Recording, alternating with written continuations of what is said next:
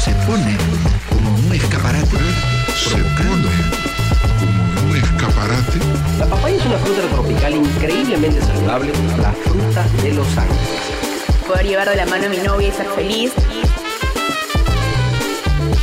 Yo estudié en un colegio religioso y ahí vi a la primera niña que me gustó. Las lesbianas no dejamos de ser mujeres y las mujeres somos diversas. Esto es Papaya Show.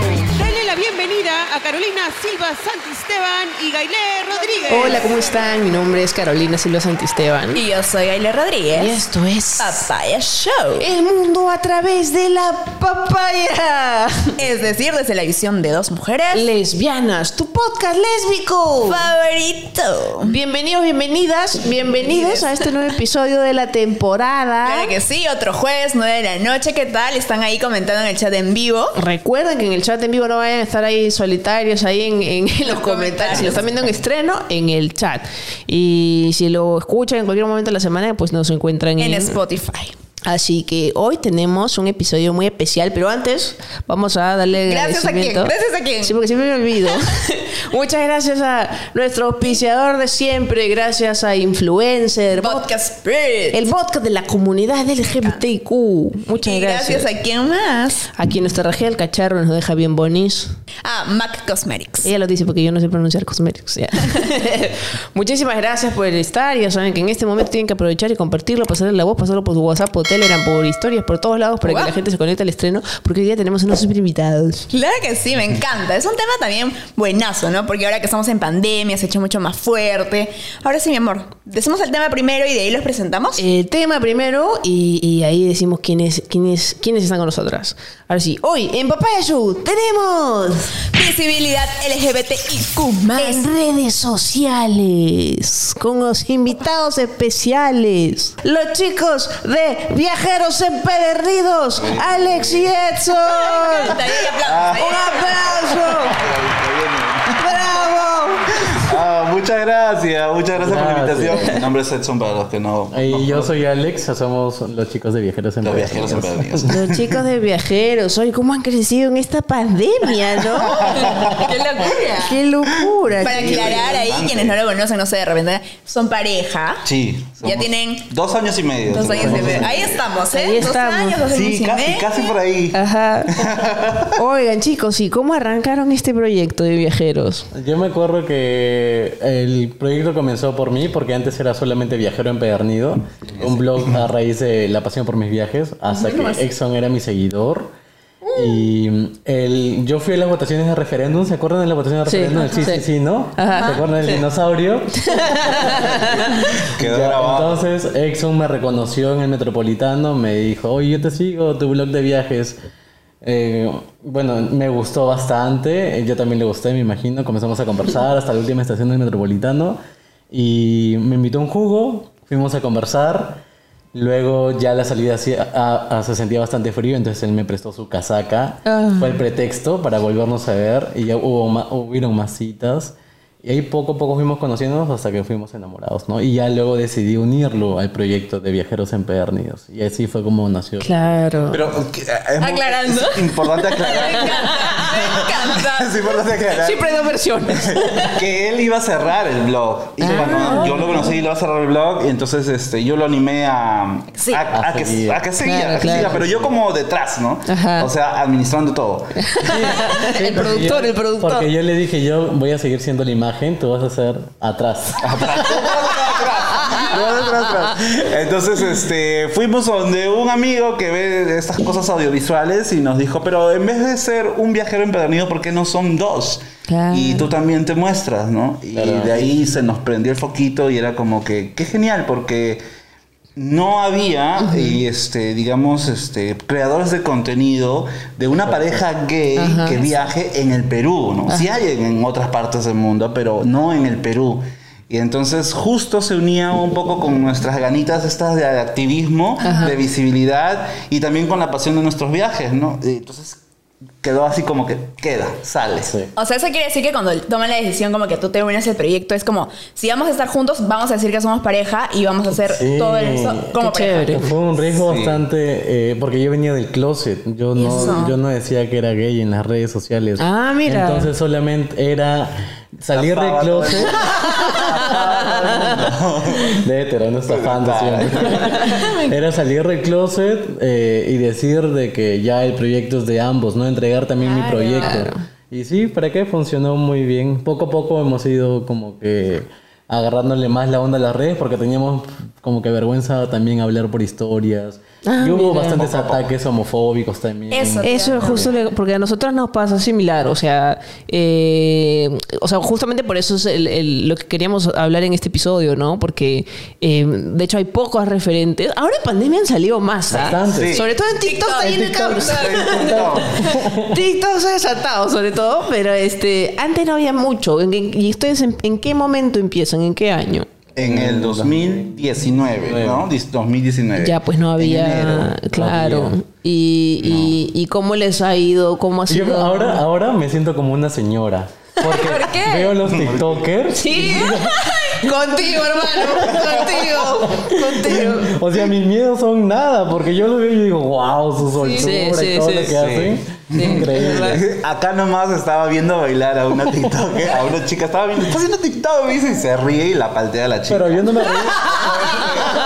Yo no me río con el afán de paltearla, sino como que de admiración, porque Claro, dije, wow, que, wow. yo no estaría así bailando en la Sí, calle". era como, era como que nos, nos veíamos ahí, ¿no? Nosotros nos palteamos un poco más que ellos. Claro. Pero, este, sí, al inicio fue difícil porque era él salir del closet Eso. para su familia, para sus amigos, para su trabajo, el trabajo en el Poder Todo. Judicial. Ah, mira. Entonces, Muy este, homofóbico. Sí. Y, y, mm, luego era también nuestros otros amigos que también eh, eran ya influencers en esos momentos y nos decían, no, no digan que son gays, no digan que son gays porque ninguna empresa los va a auspiciar, todos se van a ir. Y dije, ay, con razón tú estás en el closet, le digo, sí, con razón, bien, bastantes así. Entonces, este, era eso y también era que recién nosotros también estábamos aprendiendo. Entonces era todo un reto, ¿no? Y nos metíamos al mundo del turismo, que ya había bastantes influencers, eh, y, era eh, meternos ahí, ¿no? Todo era nuevo para nosotros. Y, bueno, poco a poco ya hemos ido agarrando cosas, cancha. Poco a poco, sí. ¿Y qué comentarios, o sea, cuando tú saliste del en tus redes, presentando y todo el proyecto, qué comentarios recibiste? ¿Cómo afrontaron esa situación? Porque igual es difícil, ¿no? Uno está en redes y no porque recibe todo tipo de comentarios y no somos tan fuertes tampoco, también nos, nos afecta. Creo que el comienzo es más fuerte que ahora, pues, ¿no? Porque Claro. al comienzo uno recién se enfrenta a eso y me acuerdo que nos decían, ojalá se mueran maricones de mierda, así, ¿no? Deberían salirse de acá del país, están que perturban la mente de los niños, no deberían mostrar fotos besándose y todos esos comentarios llenos de odio, Ajá. llenos de odio. eso. Y, pero más me dolió, me acuerdo bastante, cuando yo llegué a mi casa, como después de un mes que ya habíamos publicado esto, y mi mamá se puso a llorar porque mi mamá me dijo, yo tengo miedo que los maten. Y es ese miedo de todas las madres, pues porque Sí. existen muchos crímenes de odio aquí Sí. en el país. Sí. Y al exponernos nosotros de esa forma, eh, como que nos arriesgamos un poquito más, se podría decir. Pero menos mal que solamente he quedado en eso, en comentarios, en redes sociales, porque en persona son unos cobardes. Sí, totalmente. Totalmente. Totalmente. Sí, sí, sí. Son unos cobardes, Sí. porque uno camina de la mano en la calle y lo máximo es una mirada fuerte. Sí, sí, sí. Pero queda ahí, Exacto. nada más. Me has hecho acordar cuando, de hecho, cuando, eh, o sea, creo que eso es a lo que está expuesto cualquier persona de la comunidad que se hace visible de, de esta manera, como que tan masiva en redes sociales, además, porque cuando yo recién hacía YouTube, ni siquiera como Carolina, sino con un grupo de teatro que se llama Cuando Seamos Libres, eh, mi mamá me decía. Lo único que tengo miedo es que te pase algo, porque estás como muy expuesta, que sepan Claro. dónde se van a presentar y dónde van a estar. Y al comienzo yo no había sido muy consciente de que podía pasar eso, ¿no? Pero igual, o sea, creo que y a las dos nos ha pasado igual. Pueden haber comentarios en redes, pero a la hora de la hora, Nada, a la nada hora de de la nada. hora, no. Nada de nada. En persona no. ¿Y cómo reaccionó tu, tu mamá? O sea, al momento que dijiste, ok, mamá, voy a participar en esto. eh, obviamente ibas a ser mucho más visible. ¿Cómo lo tomó? Porque claramente hay el miedo de, "Ah, te expones, no lo hagas. ¿Cómo? Bueno, mi mamá eh, fue un poco más abierta a esto porque ya ella sabía que yo era gay, este, mi vida era mucho más independiente que la de Alex en ese momento, entonces prácticamente yo era el que manejaba mi vida ahí, así es que no había mucha intromisión de, la- de mi mamá. Entonces, este, cuando le dije esto y le, y le presenté a Alex, ella primero creo que aprobó a Alex antes que aprobé mi proyecto porque le encantó y ahora son amigas, tal cual con él. Qué bonito. Son- lo quiere más a él que a mí, creo, en realidad. Y, y- y le dije del proyecto y me dijo, ay, qué bonito que viaje, qué bonito que a ti te gusta, está bien, genial. Y creo que eso fue, ¿no? Creo que a la mamá de Alex también, pero siempre Sí. hay esta, este miedo detrás, ¿no? Sí, es, es que poco a poco esto es todo un avance en conjunto, ¿no? Mi mamá poco a poco ha ido aprendiendo también de la comunidad, se va enterando un poquito más, se va Claro. empapando con información. Y ahora es totalmente normal, incluso ya comparte la- los TikToks que hacemos en su Facebook y sus alumnos lo ven. Entonces creo que ya está un poquito más empapada con el tema y todo fresh. Pero al comienzo sí, un poquito como que estaba en esto, ¿qué le irá, qué les irá a pasar? Igual toca adaptarse también a ellas, ¿no? Ellas Sí, tienen que totalmente. también entender la diversidad de las personas, la diversidad humana, la diversidad sexual, entonces eso también les, ha tocado a ellas. Claro, es, claro, como ha sido un proceso para nosotros aceptar nuestra orientación sexual, también es un proceso para, Claro. para ellos, ¿no? Además es, eh, o sea, tomar la decisión de no solo hacerte visible como individuo, sino hacer visible tu relación. Ajá. Eso es otra cosa, ¿no? Porque además la gente, o sea, por un lado es bonito, ¿no? Porque la gente como que se siente parte, manda buena vibra y todo, pero también en algún momento han sentido quizás una sobreexposición de su relación, cómo lo manejan. Eh, mm, Yo creo a que veces... sí, puede ser. Hay, hay un tema de, de sobreexponer la relación, pero No terminen, por favor. Queremos seguir viendo gente- videos. Sí, la gente eh, dice no terminen porque si ustedes terminan ya yo creo No que creo en el amor. va a haber relación. porque tienen una, una, una especie aquí, un chip de las relaciones eh, heteros- eh, homosexuales que no tienen éxito Ajá, o sí. son muy promiscuas o que son muy banales o Sí. son así, ¿no? Sí, no sí. sé. Bueno, las experiencias también posiblemente hayan hecho eso, pero Pero yo veo un montón de relaciones heterosexuales que terminan a cada momento y no, no tienen ese También eso, ¿no? sí, Entonces, sí. como que nos encasillan, así son las otras eh, relaciones homosexuales, pero, y que nosotros nos tienen en un pedestal, ¿no? Tiene la responsabilidad de la estabilidad mental de todos seguidores. No puede ser. Y era un momento, era un momento donde el 2019 mismo fue que nosotros también no estábamos bien porque uno construye la relación. Claro. Entonces, este, nosotros nos pusimos así en jaque, decimos ya. Si queremos mejorar, esto tiene que ir bien. Entonces decidimos ir a terapia Claro, de pareja. Entonces lo comunicamos y hay mucha gente diciendo, ¿pero qué? ¿Ya van a terminar? ¿Están mal? No, es que uno no necesita estar mal para ir al psicólogo. Claro. Uno puede ir al psicólogo para querer mejorar como persona y en relación en conjunto también, ¿no? Fuimos como tres, cuatro meses al psicólogo y si no fue bien, creo que fue Claro. como que, no sé si lo podemos llamar un bajo de la relación, sino un alto, porque logramos superar esa etapa de... Claro. Y como que la gente vio eso y, y puedes creer la cantidad de mensajes que nos preguntan, ¿quién es su psicólogo? Pásame el dato porque... Ay, en tu- Y había una especie de, su- de soltura porque nos contaban sus Sí, cosas. sí, sí, sí. ¿Cuántas es cosas confianza, pasaban? es, es como amigos, ¿no? Claro. Pero también es, es como que algo en contra porque es hasta dónde la gente puede meterse, ¿no? Porque digamos, hay o sea, situaciones en las que no, de repente no quieren subir historias o que de repente no están tan juntos y es como, ¿por qué no están juntos? ¿Ya no están, no están subiendo historias juntos? ¿Que están peleados? ¿Se van a Ahorita separar? justo, no sé si han visto, hay unas, este, no son youtubers las dos, una es youtuber, Una youtuber. eh, creadoras de contenido españolas que, han, que son lesbianas, que tienen su relación hace años y que han terminado su relación, Dulceida y, Y Alba. y Alba. No. Son dos españolas y Dios mío, trending topic en Twitter. No, se separaron. No, mira, oye, están en el mismo lugar analizando las fotos. Se han tomado foto en el. Están en el mismo sitio. Me parece una muy buena estrategia que debemos considerar en algún momento. ¿vale? Cuando estemos de caída, terminemos, devolvamos. Dios mío. No, pero así, wow. Sí, pero, lo, lo malo es que ahí está el tema negativo. O sea, está bien hacer visible, obviamente, pero es que, digamos, a esta chica, que es la youtuber, eh, ya le empiezan a llegar comentarios. Como que, ay, tu relación fue una falsa. Que no, sé No, qué, además, ¿quién, quién la fregó? llorando. ¿Quién la fregó, no? Si, se, si, su- si fuese público, ¿quién la fregó, entre comillas? ¿no? Claro. eso, eh, ahí sí se jode. ¿sabes? la que haya sido, la, wow. se jode así a nivel... Qué presión, Claro, qué es presión, ¿no? Sí, hay una presión bastante grande. Lo que pasa es que de cierta manera uno se vuelve como un referente también. O sea, la gente no, no- no te puedes equivocar, no puedes, este, de- o sea, de por sí hay una gran responsabilidad como, Sí. como persona visible de la comunidad LGBTIQ.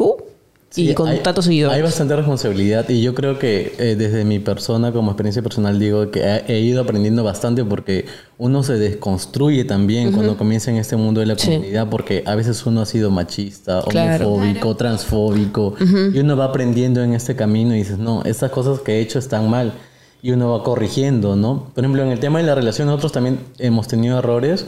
Pero siempre les decimos a los chicos, chicas o chicas que nos siguen, decimos, tenemos errores. Y cuando co- comentan y dicen, ay, pero todo lo que se hacen por las puras porque en algún momento van a terminar. Decimos, oye, Ah, sí. estamos disfrutando el momento. O sea, es que no sabemos si es que vamos a terminar más adelante o no. Simplemente es disfrutar el ahora y con la persona que está a tu lado, nada más.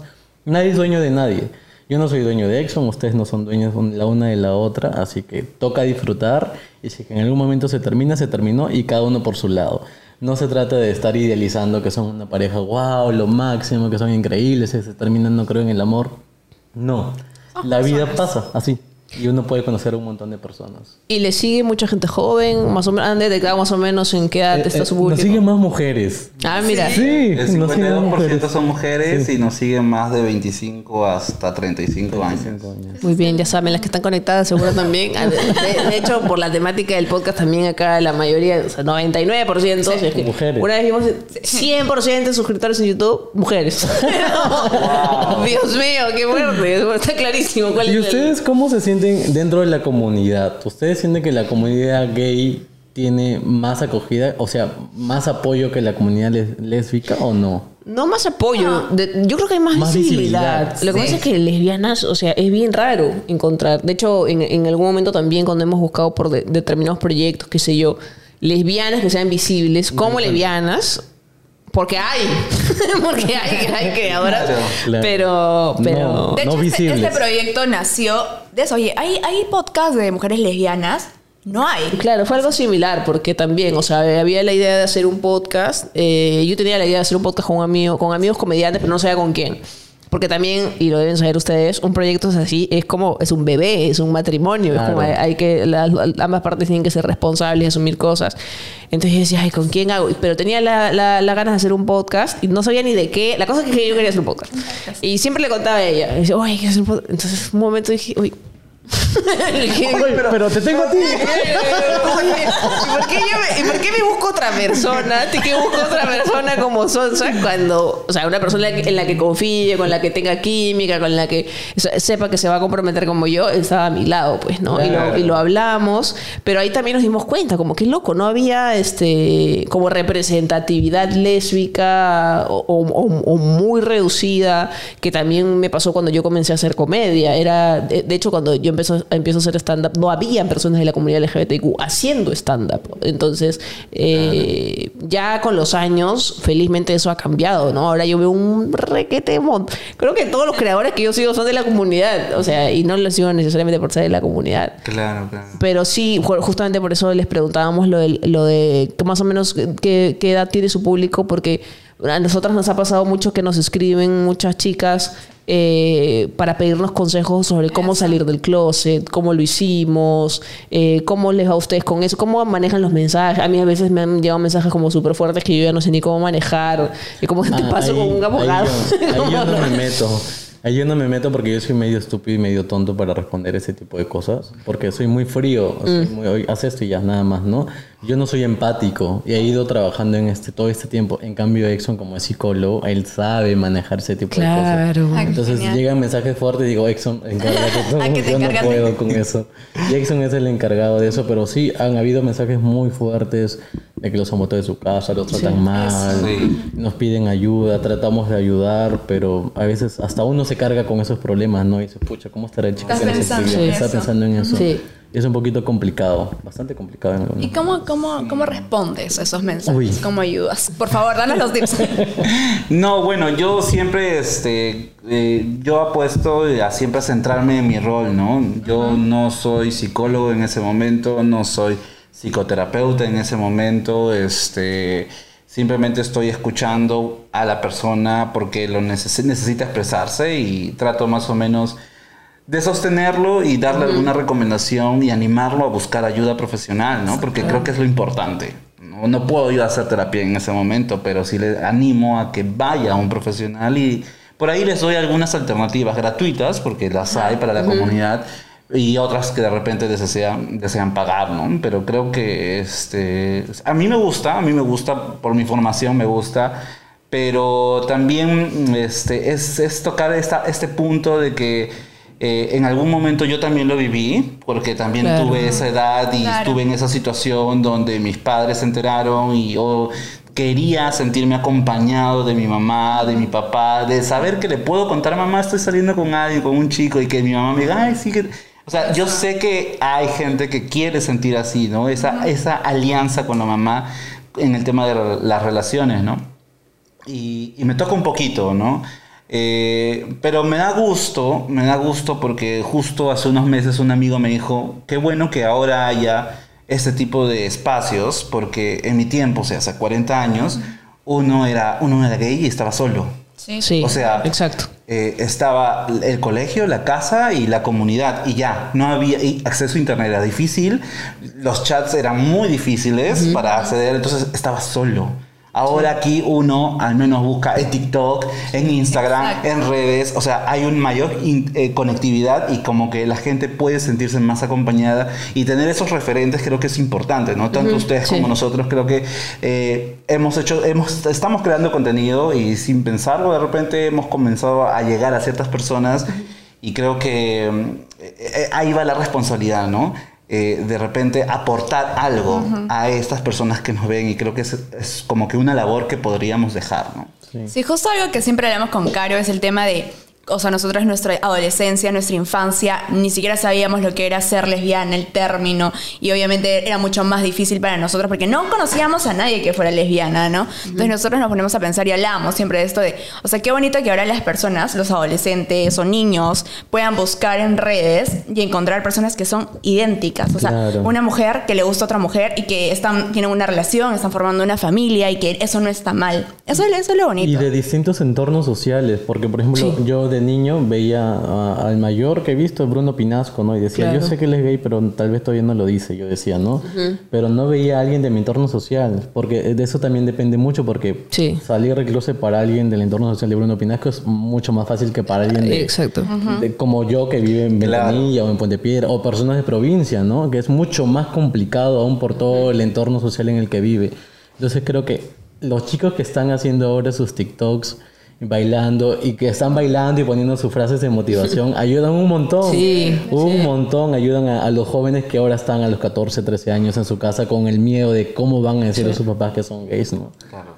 Hay como más representatividad. Hay más ¿no? representatividad. Totalmente. Pero hacerte visible en redes también, o sea, para así, en- en- pa- para ser honestos, en redes, en, a- al hacerte visible como persona de la comunidad LGBTIQ, puedes abrirte puertas o puedes cerrarte puertas Sí. como creador. Sí. ¿Cómo les ha ido en ese sentido? Ah, nos ha ido bien, no me puedo quejar porque a pesar de que nos han cerrado puertas, yo sí, ah, por ejemplo, hasta ahora, hasta hace poquito, cuando nos escribieron para decirnos eh, una aerolínea, queremos trabajar con ustedes, pero no queremos besos ni caricias y eso. Ah. Y, ah, no, pues o ¡Qué sea, ese es nuestro blog. Ese es nuestro blog. O sea, si vienes con homofobia, mejor ahí, hasta ahí nomás, ¿no? Ajá. Pero creo que eh, poco a poco hemos ido creciendo bastante y tenemos buenos aliados y así como ustedes tienen a, Influencer. Influencer. a influencers, nosotros también tenemos a varias marcas ahí y sí, chévere, todo bien. Me gusta, me gusta bastante de que cada vez hayan más empresas que Sí. se pongan aliados de verdad. Y son aliados de verdad no solamente por el mes de junio, exacto, sino aliados eso. de verdad. Eso es Ajá, importante. sí, sí, sí. Tenemos un- una política que cuando nos escriben en junio tenemos una política. Cuando nos piden alguna cotización le mandamos ahí esta política y ya a veces no nos siguen escribiendo. la ya política es que nos demuestren que tengan mucho apoyo a la comunidad LGTB durante varios meses Claro. de junio. ¿no? Ay, sí, porque en junio somos ahí Todos los... son. Sí, El Corso todos son. comunidad. Son el Corso Sí. de todos los influencers. Sí. Y ahí Y no al día el siguiente año. noticia, ¿no? Despiden al trabajador. y no Sí, Son unos hipócritas. Sí, es bueno. verdad, es verdad. Qué bueno que tengan esas políticas. Sí, sí, claro. Que, Sí. que- Porque no nos vamos a permitir que nos utilicen para su marca, ¿no? Y estar ahí Claro. poniendo la banderita. Sí, Poner límites, hacerse Claro. respetar, ¿no? En, en nuestro caso normalmente le- les metemos su, su googleada justamente para saber Es que eh, tienen apoyo a la comunidad. si es que han apoyado antes, qué cosas han hecho, hay que ver bien este como con quiénes se trabaja, sí, hay que pensar eso. Y este y cómo les ha ido, por ejemplo, con otros creadores. Eh, este, por ser visibles. No, a mí me ha pasado de las dos. por, eso, por eso pregunto. O sea, no, no, no voy a decir que digan nombre, pues, ¿no? Pero tampoco, tampoco. Pero, o sea, en general, en el entorno en el que han chambeado, en el que ahora trabajan, ¿cómo les va siendo Creo que visibles? tanto con marcas, con otros creadores, hemos nosotros decidido hacer cosas donde nos sin- sintamos cómodos. Claro. Entonces, este, en función a eso, ahora ya como que lo pensamos un poco más. Pero al inicio, este. Uno recién comienza, pues. ¿no? Cuando uno Claro, recién claro. comienza, este, a veces tú te sientes un poco forzado a, a- a establecer la relación, ¿no? Con este creador de contenido para hacer algún tipo de activación o algún tipo de historias, fotos, etcétera. Eh, y, y bueno, sí, nos ha pasado y, y dijimos ya. A Eso que se lo cortes no quita lo valiente, así que tranquilo, gracias, muy amable Claro, por todo claro. esto hoy día y ya nunca más. ¿no? Adiós. adiós, adiós, Sí, adiós. pasado. Pero ahora desde un inicio ya, ¿no? Hay, hay también al inicio nos encontramos con este, estos chicos que te, que te digo que nos no nos desearon como que no nos dieron las felicitaciones, ¿no? Como que los ánimos, oye, vayan, qué chévere que inicien esto. Y nos dijeron, no, no salgan, este, Alex, no seas, no salgas al público así, por favor, te van a este, caer las marcas y todo ese tipo de Mira. cosas. Eh, y era como que yo estaba allí presente y escuchando todo esto y dije, ay, Dios mío, Dios mío, estás renegando. Sí, Pero de ahí claro. yo entendí, yo entendí porque eh, entendí también la situación de ellos que estaban dentro del closet, ¿no? Entonces dije, ah, mira, también la homofobia interna- internalizada que ellos tienen, los miedos Sí. que ellos tienen, entonces también este, esto está proyectándose en nosotros, ¿no? Entonces ya los entendí Sí, tranquilos, porque pero hay muchos, muchos influencers, muchos blogueros que son de la comunidad, pero son no visibles. Sí. Un montón. Y bueno, uno entiende por su situación, por el entorno, por decisión personal que no quieran salir, pero a mí sí me hierve la sangre cuando es por, por conveniencia. Claro. Cuando dicen, no, no puedo salir porque no me conviene esto, porque voy a perder lo otro, voy a perder esto. Ay, te digo, entiendo, identificada. Yo digo, ay, Sí. qué, qué hipócritas pueden ser, ¿no?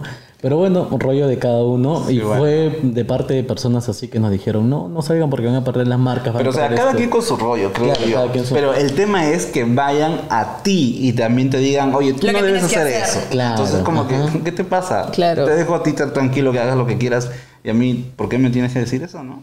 Porque sí es cierto, o sea, nosotras, eh, a, a- a mí al comienzo como comediante y luego en el podcast nos pasaba un poco de los dos, o sea, igual siempre hemos tenido mucho cuidado con quienes trabajamos, este, en tema de marcas y demás, pero sí, o sea, lo que pasa es que siento que hay gente que a- a- a- ayer creo, este, veía un comentario de una participante en un reality que decía, ay, el otro me ha ganado porque es de la Ah, sí. comunidad y, y- y como que, no sé qué, yo dije, ay, por favor, o sea, con suerte ese tipo está ahí, porque además es como que eh, tiene una expresión de género como queer.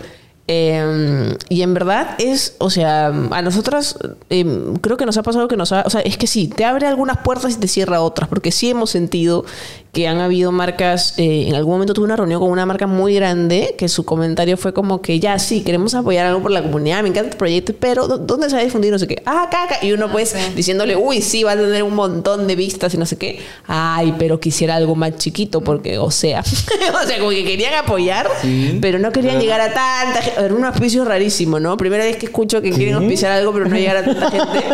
Ay, no entiendo. Exacto. Nada más. Porque era como que lo que Dios pasa es que nuestro público es conservador y es una marca enorme. Y lo nuestro público es conservador. Entonces, cuando hemos posteado algo en la comunidad, hemos tenido como mucho hate en redes. Entonces, este, o sea, como que quieren Auspiciar algo re- recontra de nicho, así, ¿no? Como que quieren entrar a la disco gay y ahí, repartir sus flyers. O sea, me, me llamó mucho la atención. Y más bien, más bien, a mí me provocó como que ya no quiero. O sea, es como claro. no porque, o sea, las dos somos lesbianas, qué cosa estás, qué cosa estás- qué cosa estás auspiciando.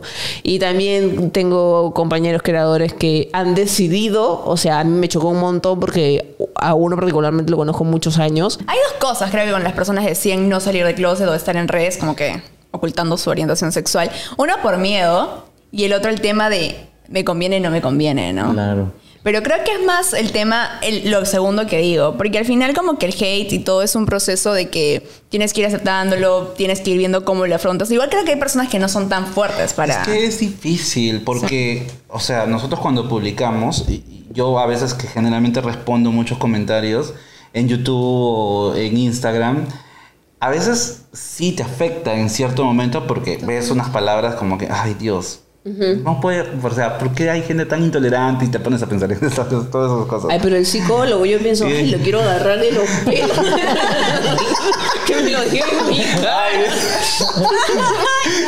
Ya, pues, pero y- y yo me pongo a pensar, ¿qué pasaría con esas personas, no? Que aún están fuera del closet y han decidido, entonces también se deben sentir muy afectados. Pero bueno, este, al inicio fue mucho más fuerte esto, porque empezamos, cuando inici- iniciamos juntos, empezamos con 4.500 seguidores en Instagram. Publicamos la primera foto, que habíamos borrado todas las anteriores donde él estaba solo, y este, Bajamos. bajamos 2.000 seguidores en un Eso. día. ¡Pum! Ah, eso, bajamos. claro. Wow. Y era como que, ay, no, ahora tenemos que darle un impulso más para ganar seguidores. Pero después era como que, pero está bien, se fueron Claro. todos los homofóbicos. Exa- exacto. Está bien. Eso, eso. Llegamos a un punto donde, y eso es lo bonito cuando es tal cual y construyes tu comunidad, que llegamos a un punto hasta ahora donde no somos nosotros quienes respondemos esos comentarios, son los mismos seguidores Sí, sí. quienes se sienten parte de, y eso es chévere porque sentimos que, este, digamos, estamos compartiendo el mensaje, estamos siendo visibles, hay gente que se une. Sí. Y como te decía, ¿no? A veces, los- hace 40 años mi amigo se sentía solo, ahora se sienten en compañía, ¿no? Y eso es lo que ha permitido las redes y creo que es, es muy, un punto muy importante. Y eso es bien bonito, ¿no? Cuando los seguidores te defienden. Yo siempre digo, "Ah, que le voy a responder, ah, te cago. Digo, no te voy a Ya decir. No, sí. Eso es bien importante porque, ¿sabes? que Les debe, les debe parecer igual seguramente que la gente para tirar hate, se, ahí se toma su media horita para dejarte ahí tu testamento de hasta de cómo te vas a morir. Y la gente que le gusta el like. Like, o sea, yo digo, mamita, también deja un comentario bonito, peleate ahí un ratito, ¿no? Porque sí, no, se, no les pasa que pueden llegarles 100 comentarios positivos y uno negativo les Sí. choca. Sí. Sí, sí, sí, Es normal, creo. No, sí, ella me dice, no leas. Yo Es que particular no puedo con no. eso. O sea, me- o sea, puede haber un momento que ya me llegó. Porque lo que pasa es que en un momento como empe- empiezo a hacer en otro canal video de política, ay, pues, o sea, ahí era como que lesbiana, de izquierda, o sea, ya era todo, todos los haters estaban en un solo canal.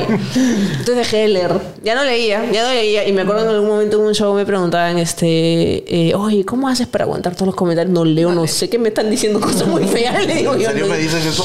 Digo, no, no leo, no leo. O sea, Pero igual es, es- ¿sabes qué creen? Que es, o sea, que debería eliminarse los comentarios, responderlos. ¿Cuál es su ¿Cómo lo manejan? ¿Cómo Yo manejan? creo que de- nosotros hemos manejado que los dejamos ahí porque es importante visibilizar, visibilizar todo el odio que hay hacia la comunidad LGBTI, ¿no? Mucho Claro. rechazo, pero Yo sí eliminó algunos, Algunos. que tienen palabras Demasiado muy, muy soeces. Sí, claro, feas. claro, ahí sí. como que no tiene sentido discutir con esa persona porque de frente Claro, viene y sí, te sí, dicen sí. mil cosas. Y no le respondes nada. Yo a veces le respondo, los dejo. Hay algunos que sí. Yo tengo que controlarla. y ella me dice, pero Ay. bórralo, bloquealo. No, espérate, que me lea, que me lea. que me lea y de ahí ya luego bloqueo. Ah, yo soy así. Yo soy así. Me peleo. No, yo más- bastante. Soy bien sarcástico para responder algunos comentarios. eso les duele más. Sí. Eso les duele más. Yo, yo digo no, mejor. Yo soy la persona de que yo no, o sea, ignora. Simplemente es como que ya no le das importancia y que solito se pelee. Pero Sí, claro, no puede. Porque la vez pasada yo eh, me metí a su Instagram, a veces se duerme primero, pero no me aburro, me pongo a toquearla. me vi una foto. ¿No les ha pasado que hay gente que tiene, los, nos, los tiene en la mente? Nos tiene en la mente. Ay, porque sí. No nos sigue, pero entra a ver. Sí, hace sí, dos sí. días, era ayer, creo que fue antes de ayer, un chico nos escribió hace dos meses atrás por algo. Dijo, ay, ¿cómo pueden ustedes hacer esto? esto, esto, esto?" Apoyar a Castillo. Ya está. Luego, ayer nos escribieron, ¿vieron lo que pasó? Y dije, oye, ¿tú no nos habías bloqueado? no nos seguía y pero nos Totalmente. tenía acá presente. Acá presente. Y dije, oye, la gente no puede tener vida. O sea, ellos no tienen su vida. Y O, ya. o- o de tiempo después, o sea, igual, o sea, justo con lo, ahora la coyuntura política que a veces, ah, eso también sería bueno preguntarle, como en el caso de la coyuntura política, eh, en general en política. Normalmente la, la- la gente que es este que hace contenido por internet no toma se la posición de no pronunciarse. Sí, sí, sí. sí. Ajá. Hay ¿Cómo- un montón, un montón. ¿Cómo, ¿Qué piensan ustedes? Nosotros nos hemos pronunciado desde el primer momento y lo hemos Siempre. hecho durante toda la campaña política.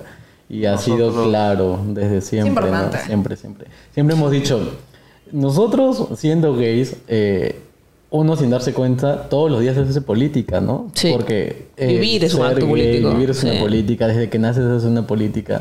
Entonces, hacerte como que de la vista gorda y no pronunciarte sobre la realidad que está pasando en el país, por quién vas a votar o por quién no vas a votar, me parece un acto demasiado irresponsable si es que tienes a un blog y si tienes a personas que te siguen, Es ¿no? un poco convenido también, ¿no? Porque algunos, algunos amigos no lo deciden hacer porque tienen miedo a perder sus seguidores. Por- por- hemos perdido, por bueno, está seguidores, por Si no te marcas, gusta, Por chao, marcas, púyate, ¿no? Lo hacen por marcas también porque dicen, Ah, oye, sí. si tú vas a votar por él, entonces las marcas no te van a auspiciar. Sí, totalmente. Nosotros hemos dicho que íbamos a votar por Pedro Castillo desde un inicio eh, y obviamente Pedro Castillo tiene un montón de errores, lo sigue teniendo, pero Claro.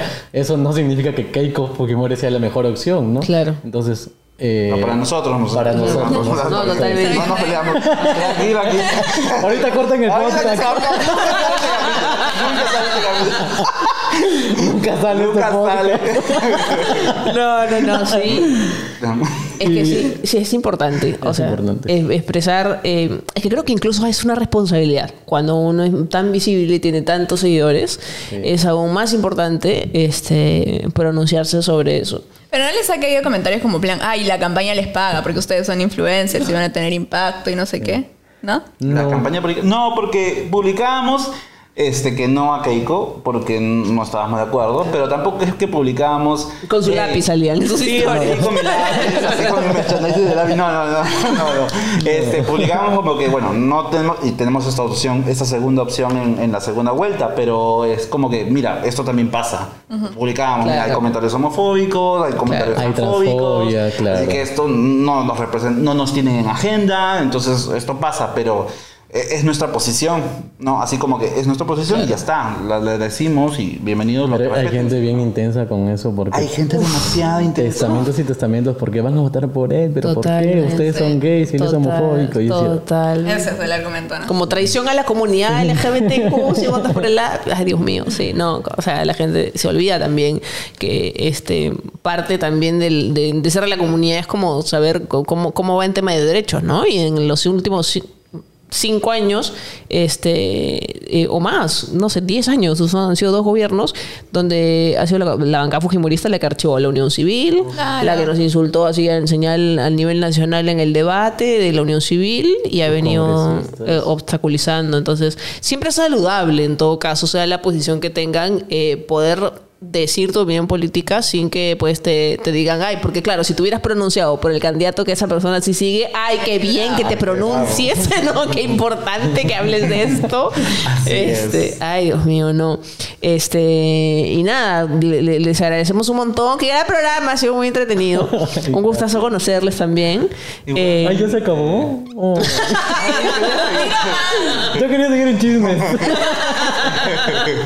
Ay, no, muchas gracias. Ya saben, pues, este, eh, si les gusta eh, ver contenido como este, presionen ahí abajito hay un botón donde dice suscribirse para que YouTube les avise también, activen la campanita para que sepan cada vez que subimos nuevo contenido. ¿Cómo los encuentran? Cuéntenos Ah, en sus redes. como viajeros empedernidos. Viajeros en empedernidos. todas las redes En sociales. todas las redes sociales. Y van a seguir siendo visibles. Siempre. Visibles. Sí, muchas gracias, Gracias por por, conectarse. Muchas gracias, a Gracias. ustedes. Muchas gracias, un gustazo.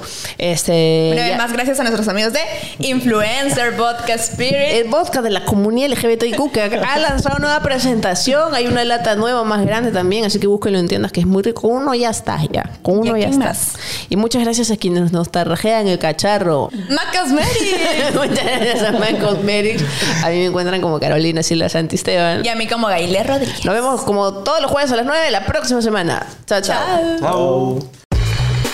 La mujer se pone como un escaparate Se pone como un escaparate La papaya es una fruta tropical increíblemente saludable, la fruta de los ángeles. Poder llevar de la mano a mi novia y ser feliz estudié en un colegio religioso y ahí vi a la primera niña que me gustó. Las lesbianas no dejamos de ser mujeres y las mujeres somos diversas. Esto es Papaya Show.